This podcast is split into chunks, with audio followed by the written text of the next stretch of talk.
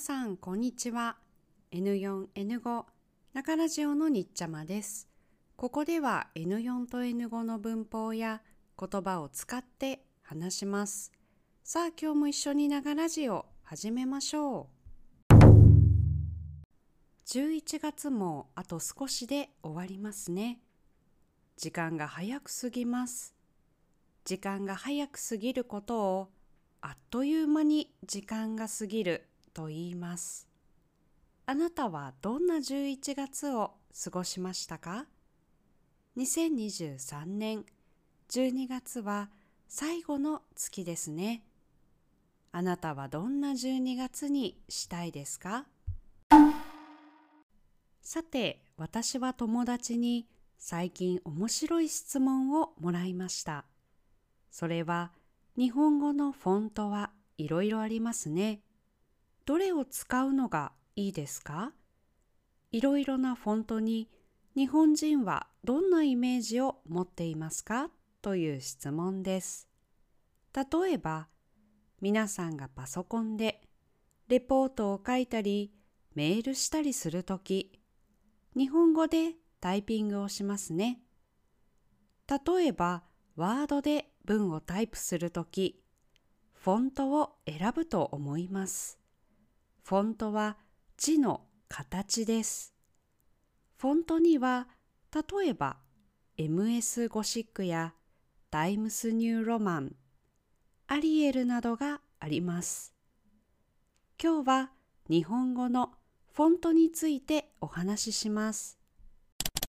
あなたが例えばワードやパワーポイントで日本語をタイプするとき、多分デフォルトのフォント、最初に出てくるフォントは MS 明朝か郵明朝になっていると思います。MS 明朝のフォントは新聞や大学のレポート、論文、小説などでよく使われているフォントです。ですから明朝フォントのイメージはきれい、真面目、日本っぽいというようなイメージがあります。ではあなたがもっとかわいいフレンドリーなイメージのフォントを使いたいときはどのフォントを選んだらいいでしょうか？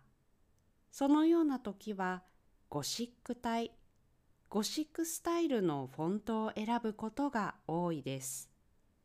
ゴシック体は短い文で使うことが多いです。例えばイベントのポスターや看板などです。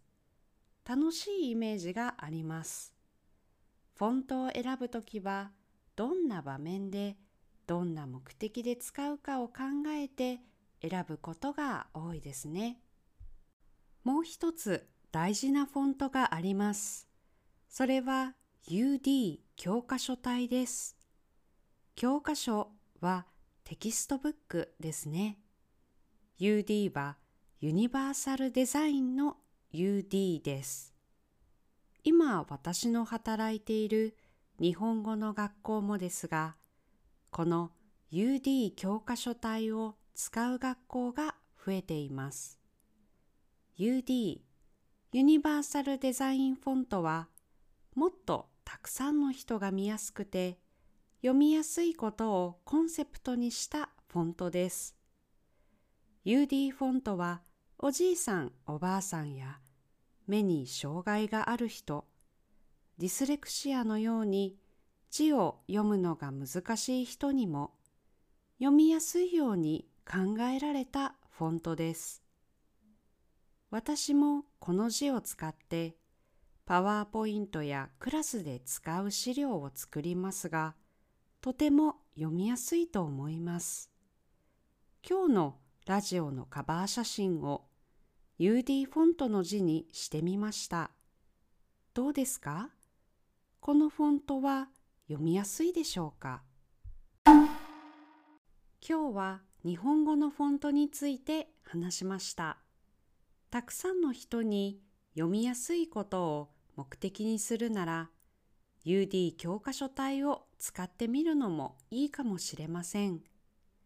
論文やレポートを書くときには明朝体で書いてくださいと学校で決められていることもありますから書く前にチェックしてくださいね。字はいろいろなイメージを作ることができますから面白いですね。今回の話で使った言葉は概要欄にあります。自分で勉強するとき使ってくださいね。それではまた。素敵な一日を。